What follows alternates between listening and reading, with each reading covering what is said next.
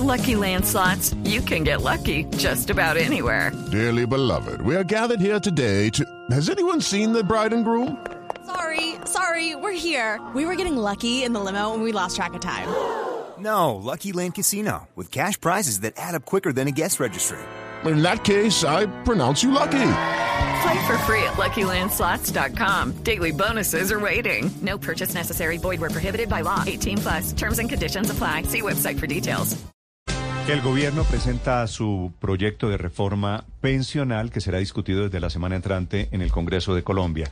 Lo preparó el equipo de la ministra de Trabajo. Una reforma pensional que viene montada sobre cuatro pilares, un sistema diferente al que tenemos hoy, dependiendo de los ingresos, dependiendo de las expectativas de pensión, dependiendo de las semanas de contribución de cotización al sistema pensional. Don Kevin Harman es un abogado, investigador, que está trabajando esta reforma pensional con la ministra de Trabajo. Doctor Harman, buenos días. Buenos días, Néstor. ¿Cómo está? Un saludo a usted y a toda la mesa y a sus oyentes. El presidente Petro, doctor Harman, desde la campaña viene hablando del modelo de pilares. Ese modelo de pilares, ¿dónde nació? Bueno, muy buena pregunta, muchas gracias. Pues ese es un modelo que esencialmente, cuya nomenclatura se le inventó el Banco Mundial en el informe del 94, que podríamos traducir como algo así como envejecimiento sin crisis en donde esencialmente lo que se trataba era de hacer una división eh, racional de eh, las diferentes funciones y objetivos que tiene que tener un sistema de pensiones y asignarles una responsabilidad a los diferentes actores que hacen parte de ese sistema. De esa suerte usted podría mm, tener una, digamos, distintos componentes con el mismo objetivo coordinado, que es garantizar un ingreso en la vejez. Ahora bien, eh, quiero decir una cosa, el, término pegó y la nomenclatura fue adoptada por diferentes eh, organizaciones internacionales. Tres años después del informe del Banco Mundial, la OIT salió también con una estructura muy similar que también se llamaba el sistema de pilares. En el 2005 Luego de 10 años del, informe original, el Banco Mundial sacó otro informe también con otro sistema muy parecido que se llamaba también el sistema de pilares y ha sido básicamente el modelo base eh, paradigmático sobre el cual se discuten las diferentes reformas estructurales al sistema pensional en Occidente. Entonces, eh, de, eso surge, de, ahí, surge. Dicho que viene desde los años 90, que se lo inventa un banco, el Banco Mundial, que después es acogido por diferentes países, este modelo de pensiones que ustedes están presentando, ¿qué tiene, qué cambia para la gente que, que quiere pensionarse? Bueno, todos que, que aspiramos a alguna pensión algún día.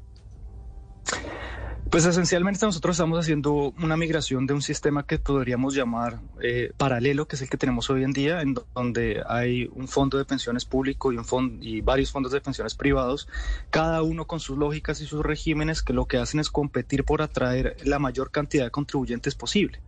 Y eh, ese modelo es único en el mundo, es un exotismo que genera pues toda clase de críticas.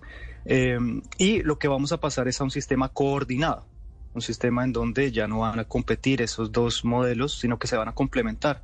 Y eso con un objetivo muy claro. En el resto del mundo también funciona de esa misma manera, Néstor, y es eh, tratar de garantizar la mejor pensión posible y tratar de eh, disminuir los riesgos a los que se ven expuestas las personas que están hablemos, Hablemos entonces de cómo sería el cambio.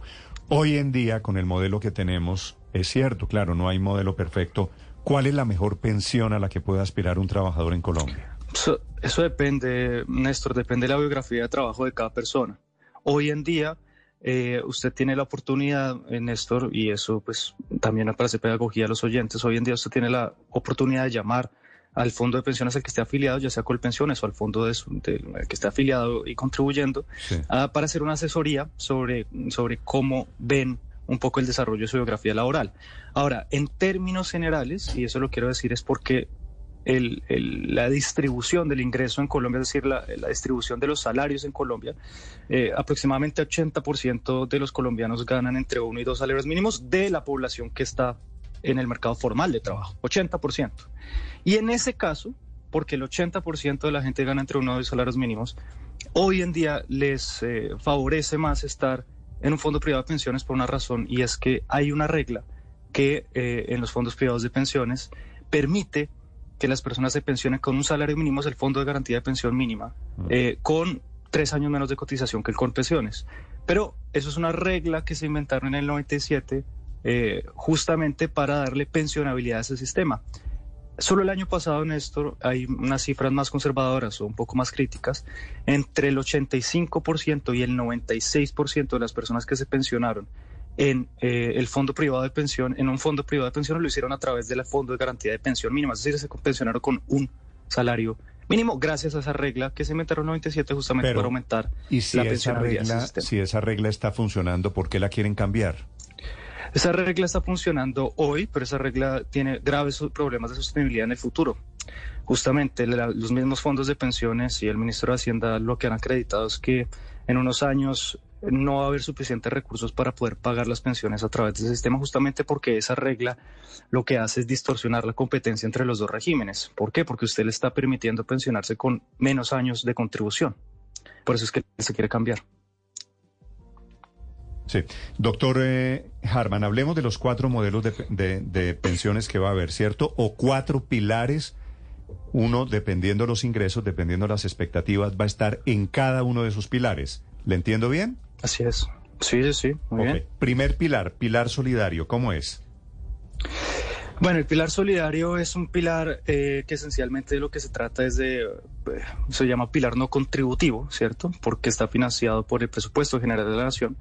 Y de lo que quiere, lo que se trata es de garantizar una renta básica solidaria, se llama. Y es esencialmente un ingreso mínimo que al menos tenga en cuenta la línea de pobreza, que hoy en día está aproximadamente, en el, eh, Néstor, perdón, eh, entre 250 mil, 260 mil pesos mensuales. ¿Eso por qué se hace, Néstor? Eso se hace por una razón muy simple, y es que como usted tiene un sistema de seguridad social que está basado sobre la contribución del trabajo formal, cuando usted tiene un mercado de trabajo disfuncional como el colombiano, en donde el 50% de la gente no tiene un trabajo formal, pues tiene un montón de gente que al final en su vejez no contribuyó suficiente para poder tener una pensión contributiva. Entonces, lo que necesita es acudir a lo que se llama la asistencia social, la renta básica. ¿Y eso qué garantiza? Eso garantiza que las personas que no lograron cumplir con las condiciones de elegibilidad del sistema de pensiones puedan de cualquier forma estar protegidos. It is Ryan here and I have a question for you. What do you do when you win? Like are you a fist pumper?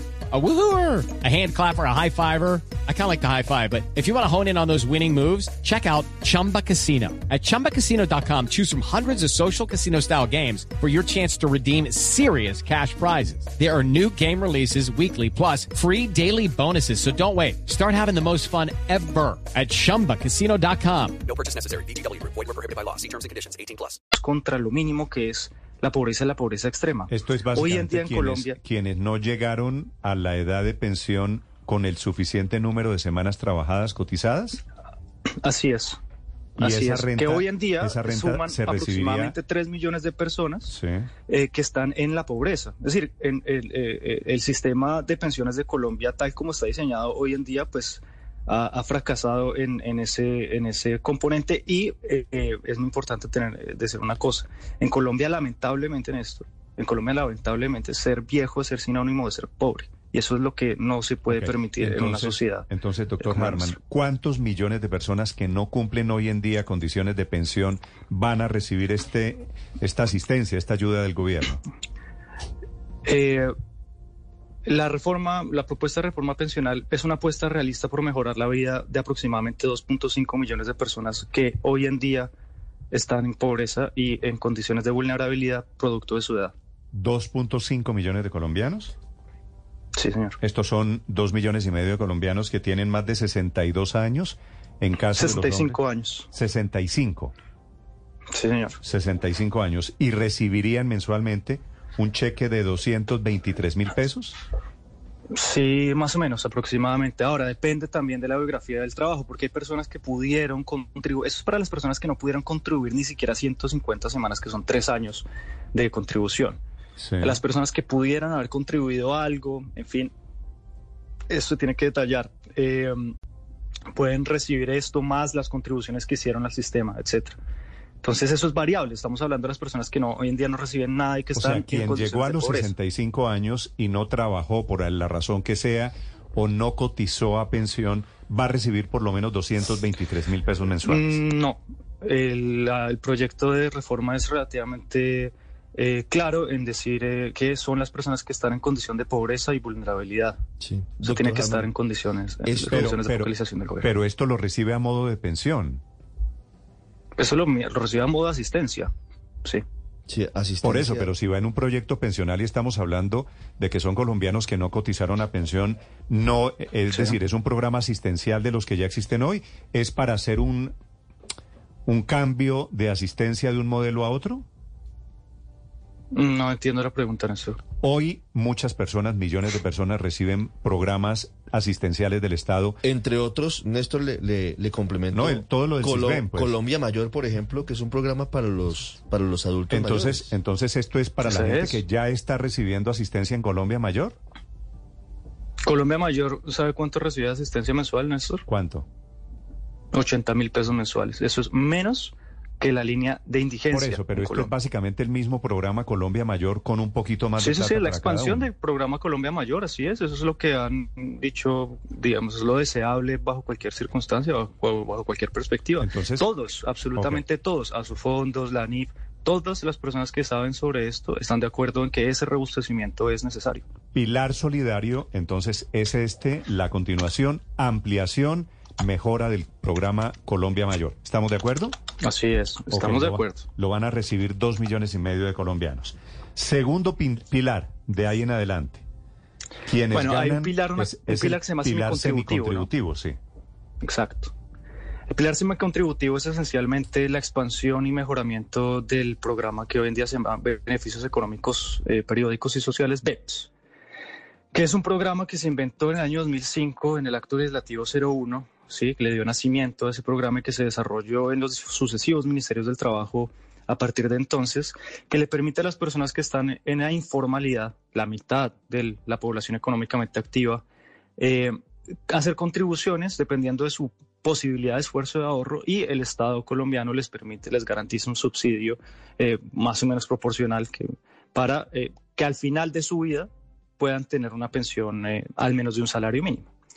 Entonces, el pilar semi- semicontributivo lo que hace es recoger la cantidad de contribuciones que usted haya podido hacer a través de su vida de trabajo, ya sea, eh, digamos, a través del sistema de BEPS o a través del sistema contributivo, y se las cuentan para que eh, si usted en- se encuentra en la edad determinada, 65 años, y en una condición de vulnerabilidad porque no cumplió con los requisitos para poderse pensionar, pues eso que usted contribuyó se lo devuelvan de forma Sí. tal que eh, no se lo devuelvan como hoy en día en un solo pago, una indemnización sustitutiva, sino en una mensualidad eh, que junto a la renta básica le constituiría también una, Doctor una, Harman, una- una Ese, asistencia ese pilar es sobre todo para quienes cumplen la edad de jubilación, pero no alcanzan las semanas de cotización.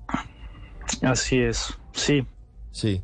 ¿Y, y cuál sería el, el monto mensual que se les daría a esas personas? Depende de lo que usted haya contribuido y sobre el salario que usted haya contribuido. No hay un estándar.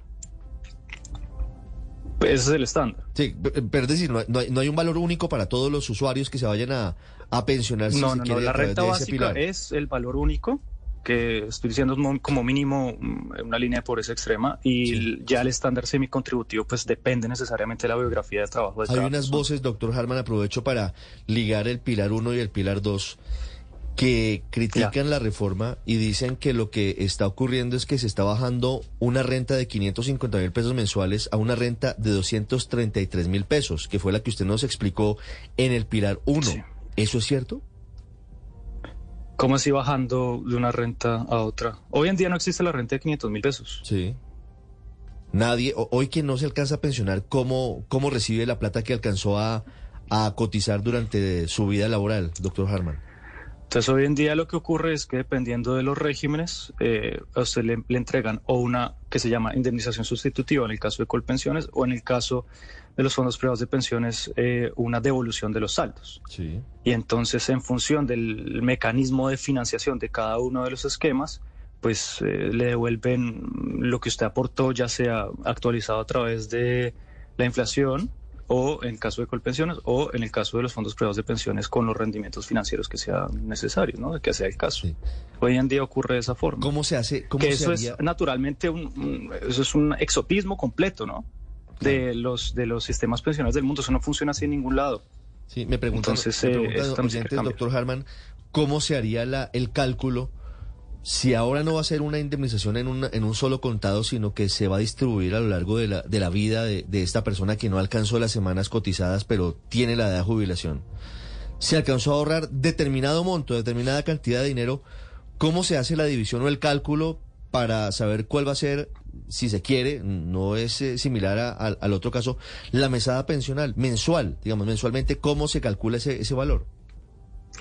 Bueno, eso es eh, eh, eso va a ser competencia de las reglas actuariales que se vayan a definir en el marco del proyecto. En los artículos del proyecto se establece justamente que se van a definir esas reglas eh, en el trámite no solamente del proyecto, sino de la reglamentación No del están sistema. ¿no? definidas todavía, pero a ver, definidas. eso es relativamente, a ver, no creo que eso, eso en general, ¿no? Yo no soy actuario, entonces eh, me parecería irresponsable de ser mm, dar una respuesta como muy muy detallada al respecto, ¿no? Pero en general eso esencialmente lo que se trata es de tomar lo que uno contribuyó y hacer el cálculo en relación con la mortalidad, eh, la, la expectativa de mortalidad de, los, de las personas, ¿no? Hay unas tablas de mortalidad, etcétera, y en función de eso se hace el cálculo de la mensualidad. Sí. Pasemos al tercer pilar, doctor Harman. ¿Cuál es? Ah, bueno, eh, bien, entonces tenemos pilar cero, que lo podríamos llamar así, la renta básica, pilar 0.5, que es el pilar semicontributivo, pilar 1, que es el pilar de colpensiones. Eh, y ese pilar de colpensiones es el pilar contributivo, ¿cierto? Allí las personas que hoy en día ganan entre uno y tres salarios mínimos en un empleo formal, y bueno, el proyecto de ley además es bastante, el proyecto del borrador es bastante explícito en decir que son las personas que además eh, independientes y rentistas de capital deberán contribuir eh, a el, al pilar 1, ¿cierto? Que es Colpensiones. Esencialmente, las reglas de contribución se mantienen más o menos iguales. Entonces, eh, allí van todas las personas que tienen un trabajo dependiente o cotizan como independientes o como rentistas de capital, eh, las personas que, ganan entre, entre uno y tres salarios mínimos. Doc- doctor Harman, eh, ¿qué pasa eh, si se aprueba esta reforma pensional con las eh, pensiones altas? Hoy eh, personas con altos ingresos que están pensionadas por, por colpensiones eh, tienen un subsidio alto. ¿Qué pasa si se aprueba esta reforma pensional? ¿Los que se pensionen ahora tendrán una mesada más bajita frente a los actuales pensionados de colpensiones? Pues le agradezco mucho su pregunta y le agradezco mucho también el tiempo que me ha permitido eh, para poder explicar esto. Efectivamente, eh, al usted tener un techo de contribución de hasta más, de hasta aproximadamente tres salarios mínimos y teniendo en cuenta que las reglas de liquidación de colpensiones no van a cambiar o pues no, no se prevé que cambien eh, según el borrador, pues efectivamente usted lo que hace es que los subsidios que hoy en día están recibiendo las personas eh, que están pensionadas por colpensiones se reduzcan eh, drásticamente. Es decir, una de las críticas más grandes y con toda la razón del mundo que, que, que han tenido organizaciones internacionales y diferentes expertos respecto del funcionamiento del sistema público de pensiones eh, son las monstruosas, los monstruosos subsidios eh, que reciben las personas que más favorecidos estuvieron en la vida y que cotizaron a colpensiones y se pensionaron allí. Eh, eso se acaba o se modera, no se acaba. Mm, Si me permite la ¿Qué quiere, qué quiere decir? No se acaba, pero se muchísimo. modera, doctor Harman. Claro, eh, ahí hay- eh, acabo de poner en mis redes sociales justamente eso, en parte de la evaluación preliminar que tenía sobre este borrador, es eh, que la fórmula de reemplazo de colpensiones ah, permite que haya subsidios más altos a las personas que mayor eh, pensión logren en ese sistema, ¿cierto? Hoy en Sí, día pasa así. Y sí. si esa fórmula se mantiene más o menos igual, a pesar de que usted lo modere drásticamente, drásticamente, eh, sigue siendo... eh, sigue teniendo la misma estructura. Entonces, si bien los, los subsidios van a ser mucho más pequeños y, y- y- y además se van a moderar porque que ya, ya, ya van a parte de esta discusión, a pesar de eso, eh, eh, perdón, pues, me distrae. Entonces, como la regla de beneficio definido es más o menos igual, pues se van a reproducir hasta cierto punto eh, de forma techada, de forma ¿quiénes- moderada, los subsidios. le entiendo bien, doctor Harman. Estamos hablando del cuarto pilar, que es el pilar de ahorro voluntario, ¿cierto? No, no, estamos hablando, estamos hablando de pilar de colpensiones, ¿cierto? Y para hablar de los subsidios, hay una cosa que me parece muy importante resaltar de ese proyecto, Ah, y es lo siguiente. Como hoy en día existen unos subsidios cruzados que los están ganando las personas que más altas pensiones tienen en eh, colpensiones, sí. el proyecto de borrador incluye un artículo muy importante y es el de aumentar la contribución al Fondo Solidario de las personas que eh, tienen pensiones de 10 salarios mínimos o más en colpensiones. ¿Y eso qué implica? O sea, le crea, eso implica le un crea mecanismo también de equidad y solidaridad. Esto es una especie de sobretasa a la pensión a quienes tienen salarios altos y la expectativa de una pensión alta. No, son las personas que están pensionadas con pensiones muy altas en colpensiones. ¿Que es de cuánto? Eh, esas personas hoy en día hacen una contribución que se llama contribución al Fondo de Solidaridad del Sistema de Seguridad Social en Pensiones y Sí. eso se va a aumentar. Eso se va a aumentar eh, justamente para poder hacer que la reforma sea a intergeneracionalmente más quienes, equitativa. esto es a quienes ya están pensionados. Sí, a Y- quienes están pensionados y esta- que ya hoy en este día pagan ese, ese, ese, ese, este ese- impuesto ese porcentaje. lo pagarían porcentaje quienes aumentar tienen- proporcionalmente Quienes tienen pensiones más altas es de qué tamaño? de 10 salarios mínimos para adelante. Más o menos 11 millones de pesos hoy en platas de hoy. Para adelante. Ok. Doctor Harman, si una persona hoy tiene más de mil semanas cotizadas, ¿qué pasa? ¿Que le oía a usted que ese es el límite, ese es el corte? Ah, bueno, esa es la transición. Proyecto de borrador de- del proyecto de reforma pensional lo que establece es que se le va a garantizar que las condiciones que hoy en día existen en la ley 100 se le van a respetar a las personas que tienen más de mil semanas cotizadas al sistema. Entonces, eh, hay otra regla también que es, se deriva de este proyecto y es que eh, las personas que tienen más de mil semanas cotizadas eh, van a poder también escoger a cuál fondo, eh, con cuál fondo se van a pensionar o, bajo qué reglas de hoy de la ley 100 van a querer acogerse. Después de un proceso de doble asesoría, es muy explícito el proyecto en ese sentido. Entonces, el régimen de transición, ¿se acuerda del régimen de transición de 1993, Néstor, que eso fue un dolor de cabeza, duró 20 años? Pues se quiere acotar. Se quiere acotar diciendo que solamente las personas que tienen más de mil semanas cotizadas al sistema vayan a poder a respetar los, eh, las condiciones de pensionabilidad que tiene hoy en día la ley 100. Más de mil semanas cotizadas, señor Harman, son 19 años y más o menos tres meses. No le entiendo muy bien cómo así que van a poder escoger a qué régimen se quieren ir y, después de un proceso de doble asesoría. ¿Doble asesoría de qué? ¿Y régimen de qué? Entonces, eh, gracias por la pregunta. Más de mil semanas eh, son 20 años, ¿sí? Porque las semanas se cuentan de 50 años. De 50 sema- los años se cuentan de 50 semanas, perdón, eh, en el sistema de seguridad social, a pesar de que tenemos 52 semanas al año. Pero bueno, eso es una, una cosa niña. Esencialmente es las personas que han contribuido durante más de 20 años, ¿cierto? Se les va a garantizar un régimen de transición. ¿Cuál es ese régimen de transición? Esencialmente es garantizarles que las condiciones de pensionabilidad de hoy en día de la ley 100 se les van a mantener eh, vigentes. ¿Y eso qué implica? Eso no implica nada más que lo que existe hoy en día.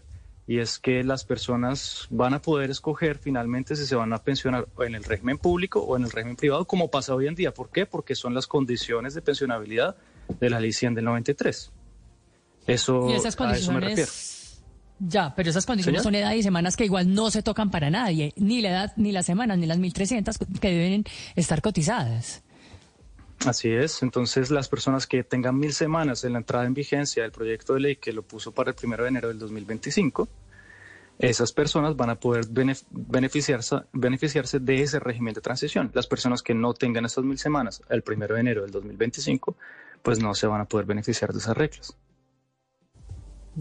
Enredadísimo. Eh, de todas maneras, que sobre la tasa de reemplazo en Colombia generalmente es alrededor del 60%. La tasa de reemplazo, para que los oyentes entiendan, es el porcentaje de pensión que le toca a uno frente al salario que se estaba ganando, que generalmente era en los últimos 10 años, el promedio de los dos- 10 últimos años. Eso cambia, se modifica y en cuanto esa tasa de reemplazo, y si ya no se va a calcular sobre el promedio de los últimos 10. Gracias. Eh, lo mencionaba hace un instante, quizás debería ser mucho más explícito. Eh, la regla de las fórmulas de reemplazo para el caso del pilar de colpensiones no se va a cambiar.